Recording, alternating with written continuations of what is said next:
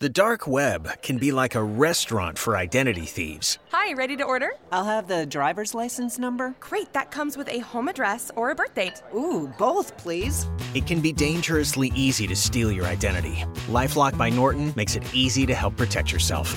If you become a victim, we'll work to fix it. No one can monitor all transactions, but everyone can save up to 25% off their first year at lifelock.com/aware. Identity theft protection starts here. Yo creo que un buen consejo es eh, nunca esperes que las cosas pasen en el tiempo que, que tú has planificado. Porque normalmente se tardan un poco más en conseguir. Okay. Eh, a veces uno dice, no, sí, que en tres meses ya esto está funcionando. No, mentira.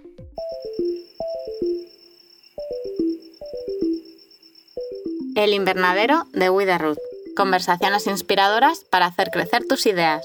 Con Beatriz Segura y Andrea Dos Anjos. Más sobre nosotras en widerruth.com.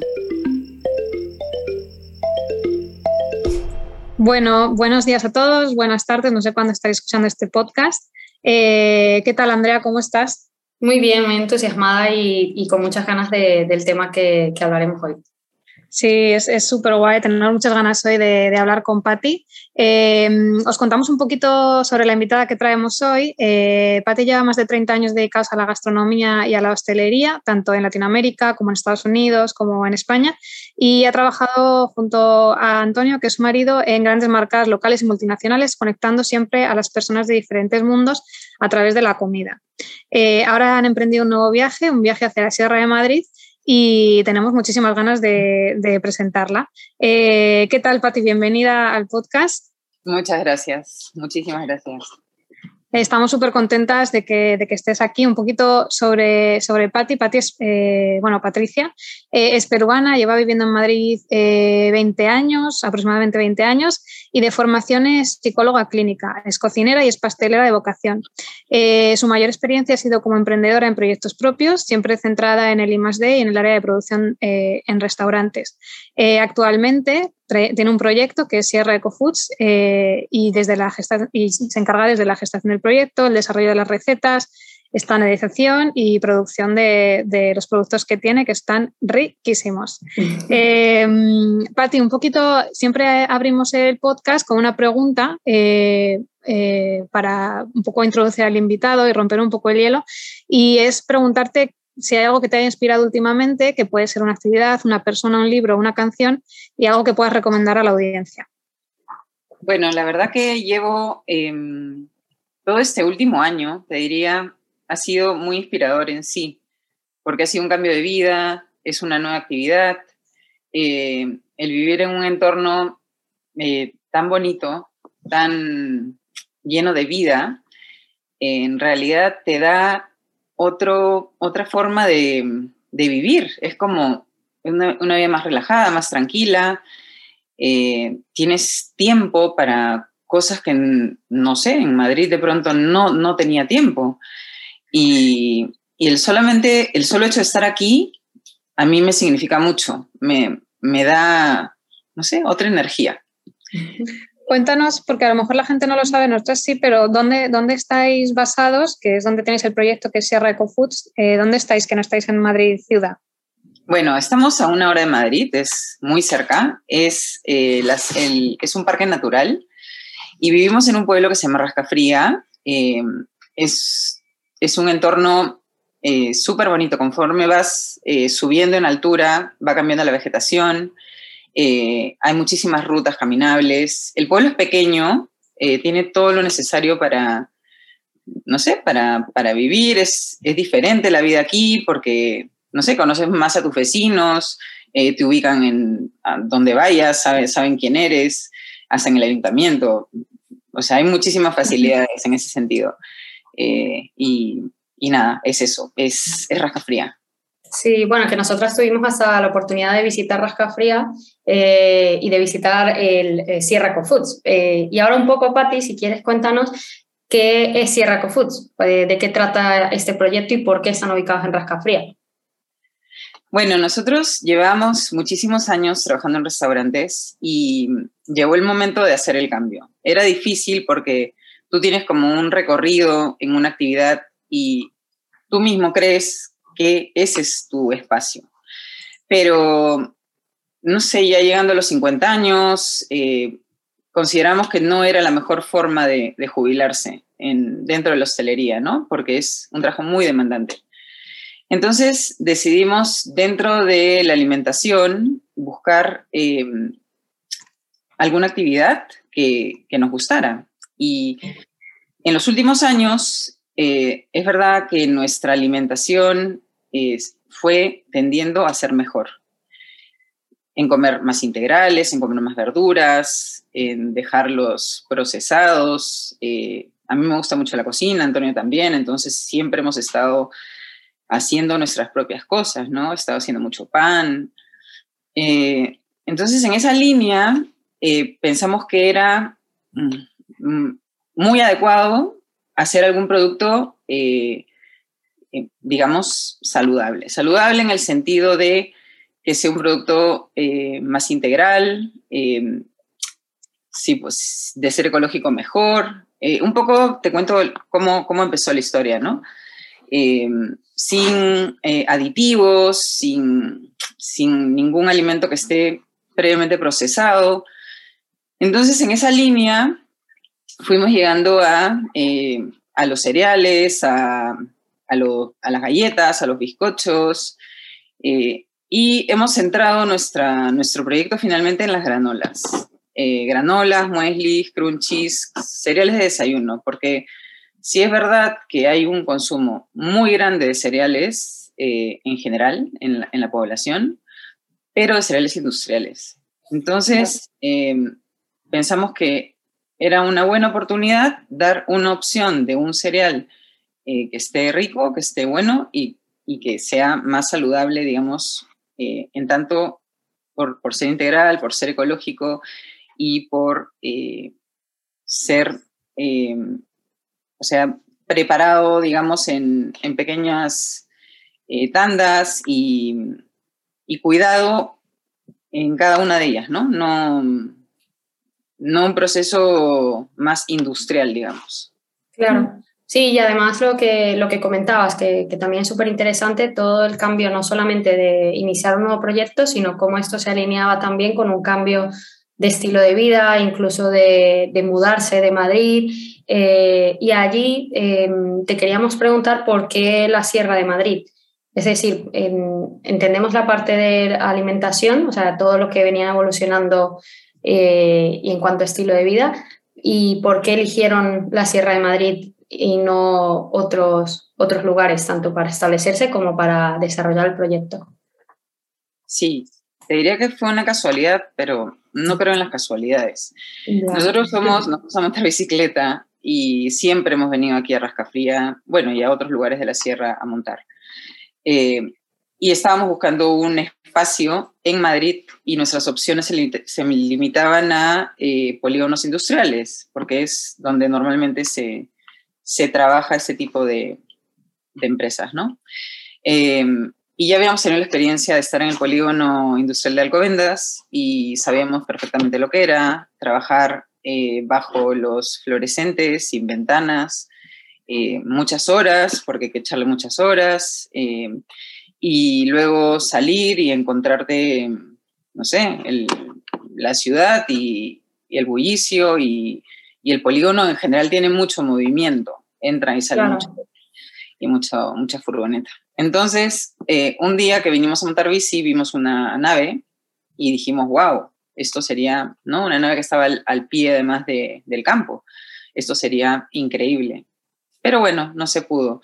Eh, no se pudo en esa nave porque no tenía licencia para lo que queríamos hacer. Pero al tocar esa puerta y hablar con esa persona, nos remitió a otras personas que son las que finalmente nos eh, cedieron un espacio en una nave muy grande que tienen, que estaba abandonada por muchos años además, y que tiene unas vistas a las montañas increíbles. Nosotros cuando la vimos, en realidad, eh, o sea, nosotros lo vimos porque teníamos el ojo y sabíamos lo que queríamos, pero la nave te tiraba para atrás de lo abandonada que estaba y de lo sucia y de lo llena de cosas y lo destruida. Pero nada, fue un reto. Y, Mm. y esas ventanas que no se veían porque tenían esos cristales, esos típicos cristales que no te dejan ver a través, esos bloques como, Sí, ¿no? Eh, bueno, al final los cambiamos por unos cristales enormes que te dejan ver la montaña desde prácticamente cualquier lugar de la nave, estés donde estés. Y, y eso, Aquí creo que sería guay, Pati, que en algún momento hicierais un antes y después, porque nosotros vimos el después también de la nave y sabemos que hay muchas horas ahí echadas y que habéis hecho todo vosotros, desde el alicatado, las luces, eso lo comentas, las ventanas y tal. Y, y creo que una vez cuando ves el resultado final, eh, sin haber visto el principio, no te haces una idea de- del trabajón que, que os pegasteis para poder adaptar eso a, a lo que vosotros teníais en mente para, para poder alojar el proyecto que era Sierra Eco Foods, ¿no? sí. Entonces, eso estaría guay, que en algún momento nos enseñarais cómo, cómo era el antes y el después para que nos hagamos una idea de- del trabajón que, que eso ha llevado. genial. Incluso lo podríamos dejar en la descripción de, de este episodio. Eh, sobre todo que recuerdo que cuando los visitamos, eh, Patti había hecho los azulejos de- del baño, si mal no recuerdo. O sea, era como, la verdad es como un proyecto que está desde el inicio, como, como mucho corazón, manos y esfuerzo puesto de los dos en, en todo el proyecto y es súper, bueno, súper admirable, la verdad. Y, y, y basado en esto, también te queremos preguntar si hay alguien o algo que te inspiró a ti y a Antonio a hacer este cambio de vida eh, es verdad que comentabas que empezaron a comer mejor y eso, pero ¿hay algo que les hizo clic eh, o, o, alguien que los haya inspirado a hacer este cambio? Bueno, en realidad eh, no, nos ha hecho mucho sentido el, el, comer mejor, el sentirte mejor, inclusive yo no, o sea, yo no doy cátedra de nada, pero en los últimos tiempos de repente hasta hay días que ayuno y tengo que confesarte que me siento muy bien, o sea, me, me siento en general eh, cuando tú estás en una rutina de mucho trabajo y luego llegas a casa y eso es la comida tiende a ser como no sé eh, un calmante digamos no o, o, como que vas tapando huecos con la comida. Y no es necesario comer tanto. No cuando estás más tranquilo también tienes menos hambre, tendría que decirlo. Entonces yo creo que ha sido un tema simplemente de, de entre el hacer deporte, el, el, cambio de vida, el comer mejor, eh, nos hemos ido regulando y, y, yo creo que ha sido el sentirnos mejor simplemente lo que nos lleva a comer mejor también a la vez. Uh -huh. y poder compartirlo, ¿no? Crear un proyecto en base a eso, decir, oye, quiero que esto que yo estoy experimentando y este conocimiento que, que, que nosotros tenemos, que, que, es en base a eso, a productos nutritivos que, que te aporten eh, energía y que sean buenos para tu salud, lo quiero compartir con más gente, entonces necesito crear un proyecto donde lo pueda donde lo pueda transformar en, oye, no solamente yo voy a disfrutar de, de este estilo de vida, quiero que más gente pueda sentirse bien como me siento yo, ¿no? Eh, entonces creo que, creo que eso es muy, muy inspirador eh, que, lo hayáis creado, ¿no? Y, en ese sentido creo que algo también muy interesante que comentabas que, que bueno, que eso, que una, uno de los motivos eh, para dejar un poco el estilo de vida o el, el, camino laboral que llevabais Antonio y tú hasta el momento era pues buscar otras alternativas a la hora de, de la jubilación, ¿no? O sea, esa, oye, no me veo haciendo esto durante los años que, que vienen ahora. Eh, creo que, que sería súper interesante que, que, nos comentaras un poco pues cuáles han sido esos retos que, que ese cambio de vida o, esa, o el emprender un proyecto llegando a los 50 años, ¿no? O sea, con qué retos te has encontrado porque al final volver a reinventarse después de llevar toda una vida trabajando con una familia, eh, cambiando de ciudad, etcétera, etcétera, me puedo imaginar que son que ha sido difícil, ¿no? Pero, pero bueno, estáis aquí, el proyecto funciona, lo habéis superado, entonces hablamos desde el futuro para ver qué retos eh, os habéis encontrado durante el camino para crear Sierra. Bueno, yo tengo que confesar que eh, el gran reto para mí ha sido el mudarme a un pueblo, porque mm, si tú me lo preguntabas hace dos años, yo te hubiera dicho que no hay forma, porque yo creía que yo eh, era una persona de ciudad, toda mi vida vivido en la ciudad y yo creía que, que eso era así, pero mm, te digo, encuentras otro tipo de, de beneficios, eh, al menos yo, ¿eh?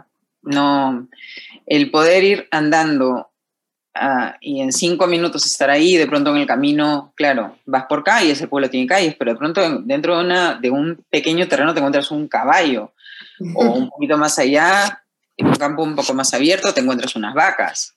Eh, es, es, como, como raro, ¿no? O sea, no, esas cosas en Madrid son imposibles de ver. Y la gente es muy amable, la gente te acoge súper bien, al menos hemos tenido muchísima suerte. Eh, entonces, yo creo que el gran reto en sí ha sido para mí la mudanza, porque todo lo demás es conocido, o sea, el, ya el tema en sí del trabajo, de, de cómo, cómo, me organizo, cómo, cómo proyecto mi, mi producción o, o, coordino con Antonio, porque Antonio ve, digamos, yo me encargo de toda la producción y él ve toda la parte, todo lo demás, o sea, al margen de ayudarme con temas de tecnología, por ejemplo, que se me dan regular. Eh, después aprendo, pero al comienzo me cuesta. Entonces, eh, yo, yo, te diría que eso, pero un poco por prejuicio. y, y, al, al, al, comienzo, ¿no? Y, y, luego es adaptarte, adaptarte a los, al silencio de la noche eh, o a los ruidos de pronto de la lluvia, que parece que, ¿no? Porque aquí, aquí sí que llueve, aquí llueve bien. En Madrid de repente... Chispea. No te cuenta. Pero... Eh, aquí es como que todo es más a lo bruto, ¿no? La naturaleza, o sea, cae, cae nieve muchas veces en el invierno, entonces uh -huh. Es, es, bonito. Es... Qué bueno, nos da, nos da mucha envidia. Pero bien, ¿ah? Nos da muchísima envidia. Te voy a pedir, Pati, no sé si tienes las manos cerca del micrófono, pero o estás eh, como tocando la parte del micrófono, pero igual nos mata la gente que nos está oyendo para con el ruidito, solo si eso, para intentar como no, no, genera ruido en el micrófono que luego no lo podemos quitar. Así que si alguien como que estaba oyendo unos ruidos, lo sentimos. Eh, y comentabas eso, que uno de los retos también era el tema de la tecnología, pero que en este caso pues es tanto el que, el que te ayuda ¿no? cuando tienes alguna complicación con temas tecnológicos, con alguna cosa internet, etcétera, etcétera.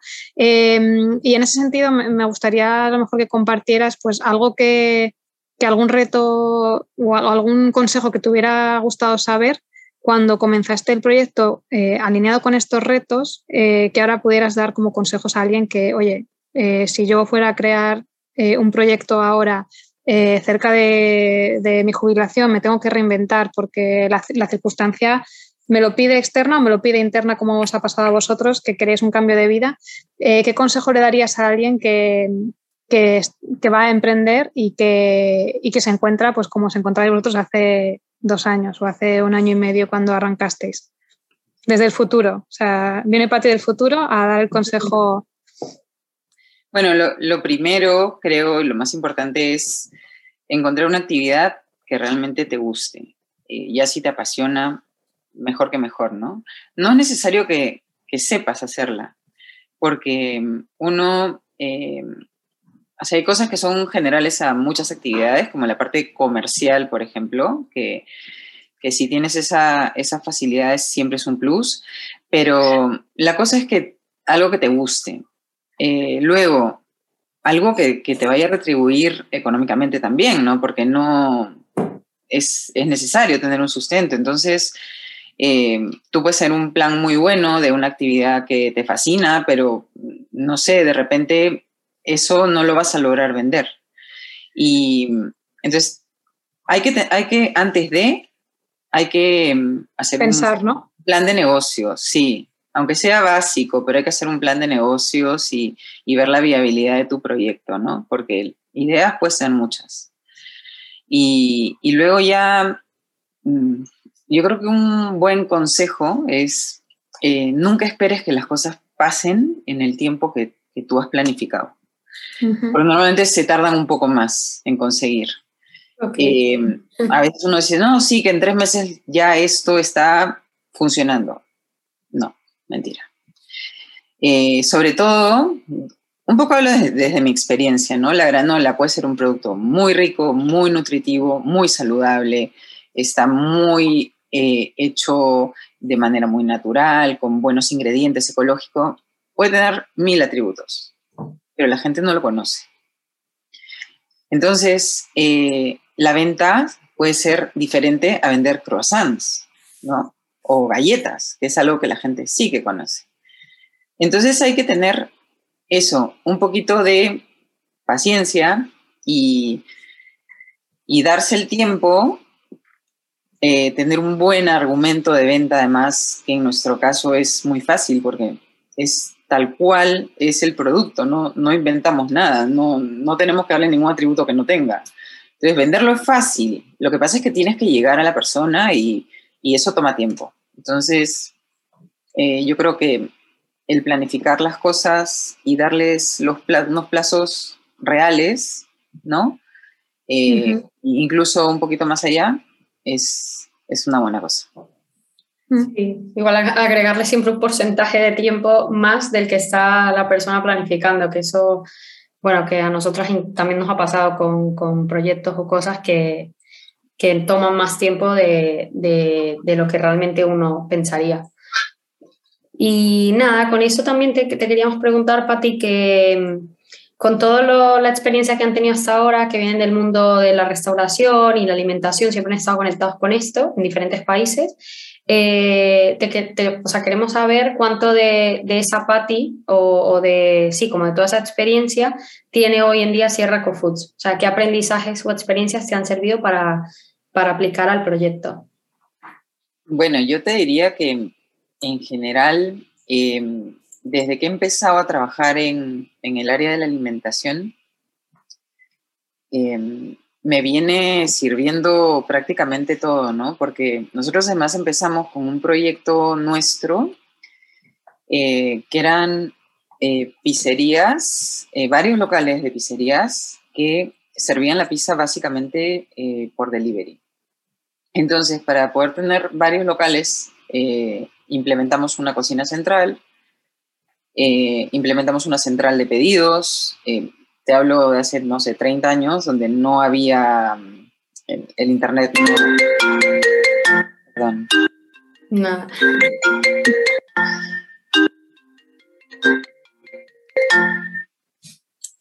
Perdona. Nada, nada, no pasa nada. Si es un cliente, cógelo, ¿eh?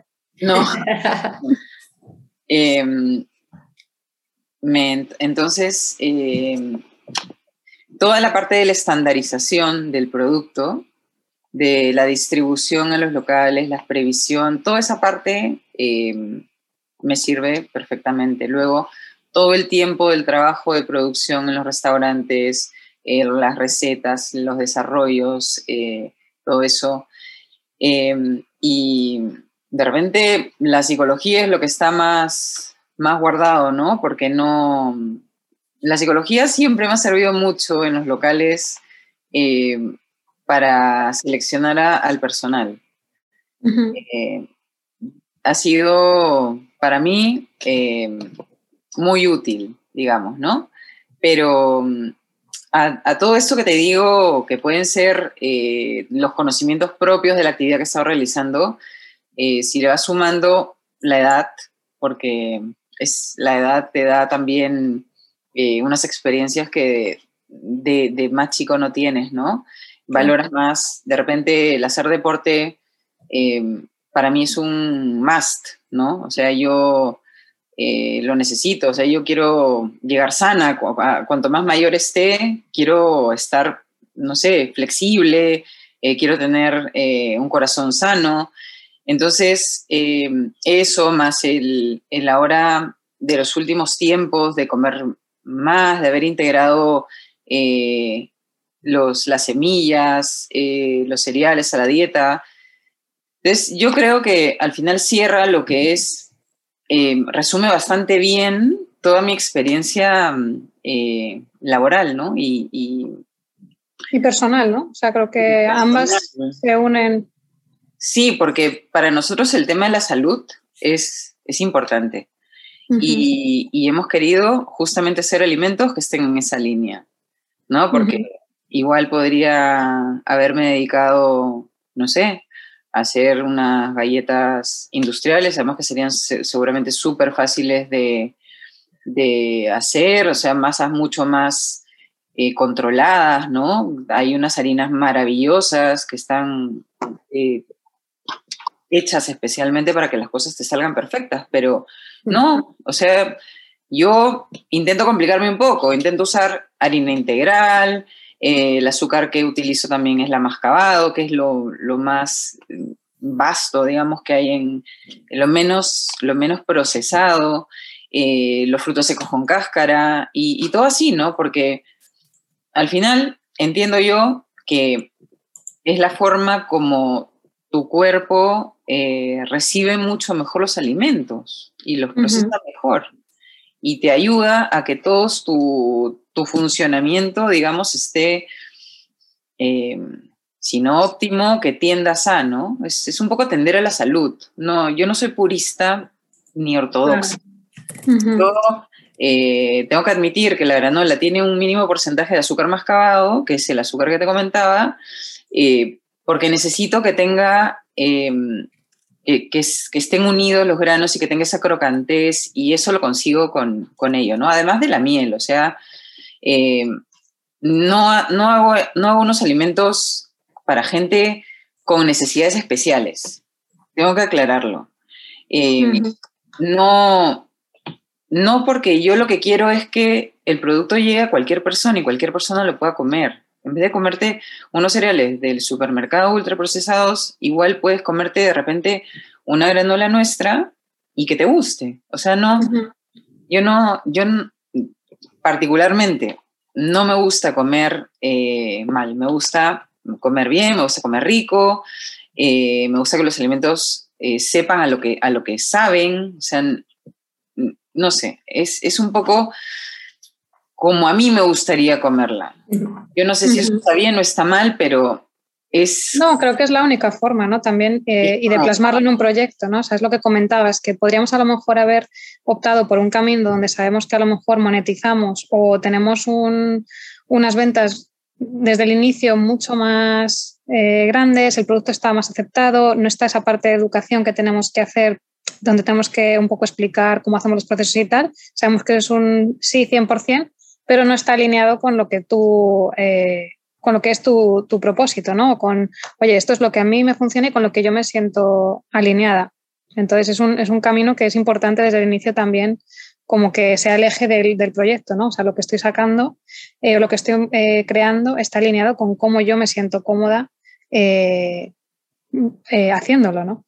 Exacto. Ahora, eso no quita de que esté trabajando ya en algunos productos con cero azúcar, algunos también sin gluten, ¿no? Poco a poco ir incorporando algún que otro producto.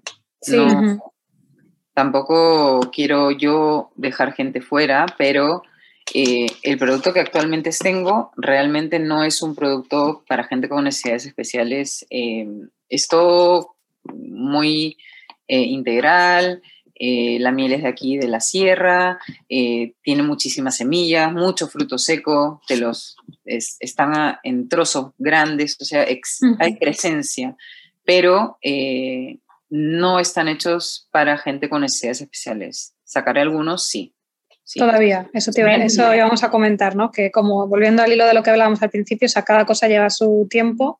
Eh, ahora mismo eh, es el momento de las granolas, cuando ya el proyecto vaya rodando, pues ya se irán incorporando como, como otras líneas donde se puedan cubrir esos, esas necesidades especiales eh, seguro en el, en el futuro.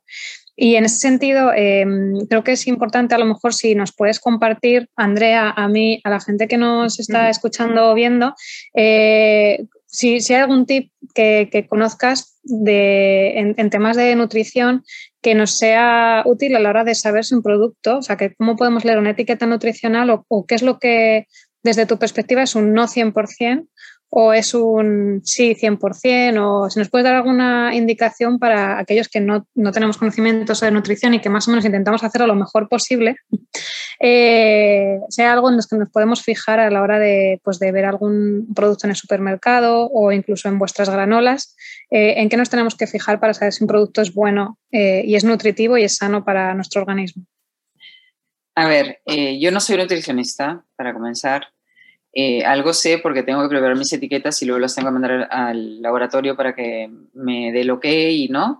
Eh, a ver, lo primero que yo veo en una etiqueta son eh, nombres que conozca, ¿no? Yo entiendo que si te pones a leer las indicaciones de un producto de farmacia, igual hay un montón de, de, nombres que no te van a sonar, pero si tú te vas a comer, no sé, un pan, el pan debería tener harina, agua, sal, ¿no? Básicamente, con eso haces pan. Hay, pueden haber otras variantes.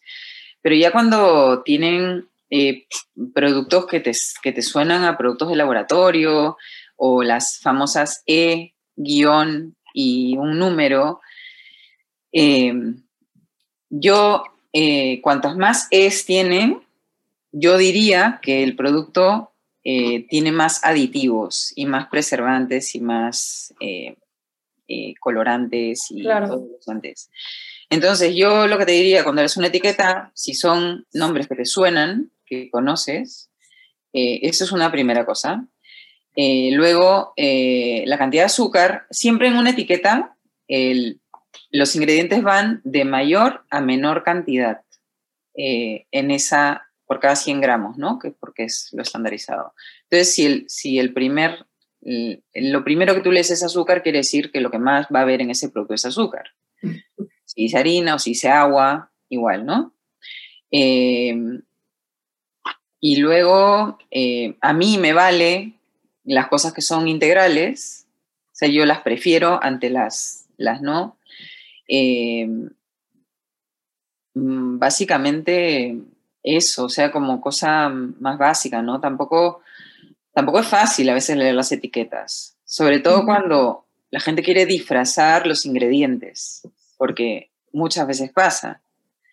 Em, si tiene aceite, idealmente que sea un aceite eh, de oliva puro, eh, pero ya cuando de repente es un aceite que está eh, mucho más procesado, ahora, tiene un porqué, ¿no? O sea, si tú hay muchos productos que necesitan ese tipo de ingredientes para que el producto salga bien. Entonces, eh, tienes un, o sea, lo que yo hago, no, no es que tienes que eh, ver un poco la marca del producto, quién es quién lo está haciendo y según eso, los claims que pueda tener, eh, contrastarlos contra la etiqueta, ¿no? Porque de pronto Em, pasa mucho eso, que un producto de supermercado lo que quiere es vender. Quiere vender, entonces usa todas las artimañas posibles, eh, buenas o malas, o sea, con artimañas no quiero decir solamente negativo, eh, todo, dentro de lo posible, todo lo que pueda lo va a utilizar para llamar tu atención todos los límites, ¿no? Recuerdo una conversación que tuvimos eh, en una de las llamadas contigo y con Antonio, que nos comentaba Antonio que en un supermercado pues habéis estabais buscando un caldo de pollo, no sé si te acuerdas, Patti, de esto. Sí, em, pollo. Y que solamente tenía un 2% de, de, pollo y esto es algo pues que como consumidor no tienes ni idea, ¿no? O sea, ¿cuáles son los límites que, que, se pueden establecer en este ejemplo eh, concreto de, oye, ¿cuánto tiene que tener de pollo un caldo para que puedas poner caldo de pollo? Pues eso, Antonio nos explicaba que era un 2% y que este, este caldo que, que, estabais, del que estáis hablando pues tenía un 2% y ponía caldo de pollo. ¿no? Entonces, como que hay un trabajo ahí, esto es como un ejemplo de, de que hay un trabajo del consumidor, de todos nosotros, de informarnos eh, en la medida de lo posible, de no solamente leer la etiqueta, sino, como comentabas, contrastar qué es lo que están poniendo eh, para llamar la atención, por así decirlo, y para vender, eh, porque será legal 100%, pero eh, cuánta concentración de ese producto tiene, o cómo de beneficioso es, o qué es lo que no están poniendo que también incluye, ¿no? Claro, sí, luego en la misma línea, o sea, la responsabilidad del consumidor de eso de ir escogiendo marcas que, o cada vez más ir escogiendo marcas que sean más sostenibles, más artesanales, más éticas, que es un poco los valores que recoge también eh, Sierra Eco Foods. Lo intentamos, sí. Lo que pasa es que cuando tú encuentras un producto en supermercado, en general, lo que pasa es que hay, tú tienes que cumplir con ciertas eh, condiciones para poder poner un producto ahí, eh, sobre todo la caducidad. Entonces, todos quieren tener caducidad, sean refrigerados o, o no, o sean... Entonces, eh, tienen que valerse de ciertas sustancias ciertos métodos, porque también hay métodos de cocción, como puede ser una lata que te puede durar, no sé, cuatro años puede dar caducidad, y la lata solo tiene este, dentro garbanzos y agua, ¿no? O sea, tampoco se puede generalizar. No todo lo que hay en supermercado es así, simplemente es un poquito contrastar la etiqueta y contra el producto, o sea, eh, hay cosas que no son lógicas, o sea, como, como de repente, mm, no sé, te, te, puede durar un pan eh, tres meses, ¿no? Un pan de molde. Claro, algo hay ahí, ¿no? Igual soy cosa, pero, pero son cosas como que te llaman la atención, ¿no? Porque ni siquiera el pan que haces tú en tu casa dura tanto, ¿no? se pone duro, le puede salir moho, qué sé yo, pero entonces, eh, claro, pero la gente también al ir al supermercado pide esas cosas. No sé si me dejó entender. Si no, te vas a un mercado, te vas a, a una, ¿no? Vas haciendo un poco la compra más para la semana, no, pero son cosas de, del mundo en el que vivimos. O sea, no, no lo voy a satanizar, pero simplemente hay que verlo como lo que es. ¿no? Sí, como, no, como nos han educado también y como que estamos muy acostumbrados así desde hace mucho tiempo. Entonces, es bueno que, que si mm, hay personas o sí que nos están escuchando y quieren iniciar un proyecto en la línea de alimentación o restauración, pues piensen justamente en estos valores también para, bueno, para justamente contribuir a que esto cambie y no al revés, que sería lo ideal. y bueno, Sí, eh, vamos a ir cerrando la entrevista. Eh, creo que es, hemos hablado mucho de Sierra, hemos hablado mucho de, ti, de Antonio, del proyecto, de cómo nace, pero no hemos hablado de, qué productos tenéis, cómo podemos comprarlos, dónde estáis eh, y en qué canales os puede, os puede buscar la gente. A ver, nosotros tenemos, donde tenemos la nave, que es en la entrada del pueblo de Rascafría, tenemos una mini tienda que, mm, donde básicamente vendemos nuestros productos. Igual tengo algún otro producto de algún productor de la zona, eh, siempre hay miel, siempre hay aceite de oliva, eh, intento tener huevos ecológicos que son los que utilizo también para mis galletas, y, em, pero no tengo una gran variedad ni surtido de productos, básicamente es como mi showroom, porque este, no sé, es un punto de venta de nuestras, de nuestras cosas también. Eh, estamos en muchos supermercados pequeños de la sierra y eh, estamos en algunos puntos en Madrid, eh, cada vez más.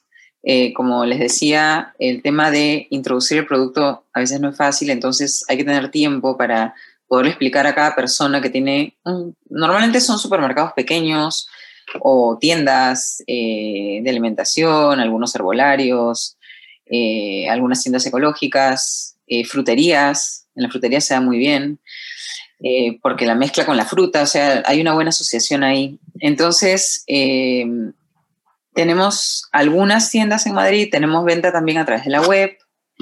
Y, y, nada, básicamente ahora es eso. No estamos todavía en ningún supermercado grande ni, ni sé si vamos a poder estarlo tampoco. Nuestro producto sí que tiene caducidad porque son todos productos eh, secos, básicamente, son frutos secos, avena, eh, miel y eso, sí tiene una caducidad de seis meses, pero em, apuntamos un poco a, a, los negocios un poco más chicos que al gran consumo, ¿no? Claro, más local. Eh, sí. O sea que si alguien quiere un poco ver pues las granolas que tenéis, todo lo que estáis haciendo y tal, pues tenéis Instagram, que es arroba Sierra Ecofoods, vuestra web, que es www.sierracofoods.com. Eh, y si no, eso también acercaros, que desde aquí os animamos, que Andrea y yo hemos estado en la tienda también, para hablar con Patti, conocer a Antonio, ver el, showroom, ver la zona eh, y también poder ver como toda esa exposición de productos. Eh, ¿Enviáis a toda España? No sé si enviáis también fuera de España, por si alguien hace el pedido por la web. No, básicamente toda España, sí. Sí. Genial. Sí, eh, bueno, la verdad es que ha sido súper interesante, Patti, y siempre lo que solemos hacer es, eh, eh, para hacer el cierre de la entrevista, es algunas ideas finales con las que queremos que las personas se queden. Entonces, Bea, si quieres, comienza tú con una, alguna de las ideas que, quieres que las personas se queden. sí, yo creo que, que Pati ha dado muchas, muchas claves y creo que ha sido una conversación súper interesante. Em, yo creo que la, idea con la que me quedo, eh, que también es como surgió Sierra, es eh, lo que comentabas, Pati, de que alguien que quiera eh, crear un proyecto como, como el que habéis creado vosotros, que se centre y encuentre algo que le apasione. O sea, creo que es importante alinear ese proyecto a, tener un objetivo más allá, a lo mejor, del, que podemos estar pensando cortoplacista de económico. Si quieres que sea un proyecto de vida, como está siendo Sierra Eco Foods, donde al final hay más variables aparte del tema económico, hay un cambio de vida, eh, hay un, intentar que la, industria desde la parte que se puede hacer desde Sierra Foods, eh, la industria de la alimentación cambie, etcétera. Creo que es importante alinear ese, el proyecto, crear algo, eh, aterrizar una idea, eh, alinear a algo que te apasione y que esté, y que esté muy, muy cerca de lo que tú defiendes o cómo tú vives tu, tu vida. Y yo creo que esa es como la idea con la que me quedo. Sí, bueno, creo que es que es súper Sí, súper interesante, la verdad, y, súper inspirador sobre todo. ¿Y tú, Patti, alguna idea final que dice sí o sí la gente se tiene que llevar esto de la, entrevista? Bueno, yo, mm, aparte de que se animen a consumir la granola, que está muy rica, muy buena y, y, mm, en realidad te, te, soluciona, o sea, yo siempre tengo un poquito en el bolso, ¿no? Te soluciona en cualquier momento la falta de energía. Em, nada, que los emprendimientos a veces son un poco, o aparentemente son cuesta arriba. Eh, hay muchas variables que controlar, pero yo valoro mucho el poder manejar mi tiempo, el poder plantear mis, mis propias metas, mis propios objetivos, el tener mi, forma de trabajar. Em, yo creo que así como trabajar en una empresa te puede dar mucha estructura y te, puede mm, enseñar mucho en muchas áreas, el ser emprendedor em, te da un aprendizaje em, a todo nivel, a todo nivel, porque tienes que lidiar con, con muchísimos obstáculos, tienes que tocar muchísimas puertas, muchos canales y, y al final eh, ver el resultado de, todo ese esfuerzo, después de haber eh, trabajado muchas veces contracorriente, es muy gratificante. Sí. yo los animo también a emprender. sí. Es una buena forma de, ganarse el dinero. Sí, sí, sí. Bueno, ahí nosotros también animamos a todo el mundo a, bueno, a este tipo de camino que, que, que, también para nosotras ha sido muy, muy retador. Y bueno, si quieres cierro yo con la última idea, que me quedo sobre todo con la parte que comentaba sobre los tiempos, de ser realistas o incluso ser realistas y agregar un porcentaje más de tiempo en la planificación, porque hay un montón de variables, hay un montón de factores externos que no podemos controlar y, más si es algo eh, que es nuevo, eh, pues probablemente no tome el tiempo que, que estamos pensando que puede tomar y, y por la, sí, como el impulso del momento, creemos que sí que, que, sí que puede suceder en esos tiempos. Así que eh, yo creo que con esas tres son súper, sí, de valor para, para, los que nos están escuchando. Y, y nada, mil gracias por, por la conversación y, y, por unirte a, eh, bueno, al podcast y, y por, no sé, como seguir inspirándonos. La verdad que nos encanta estar en contacto con, con ustedes y pronto volveremos a Rascafría también a, por más granola y a visitarlos. Muchísimas gracias, Andrea y Bea. La verdad que ha sido un placer. Si te ha gustado este podcast, compártelo. Te invitamos a que nos sigas en redes sociales y te suscribas a cualquiera de nuestras plataformas para no perderte ningún episodio.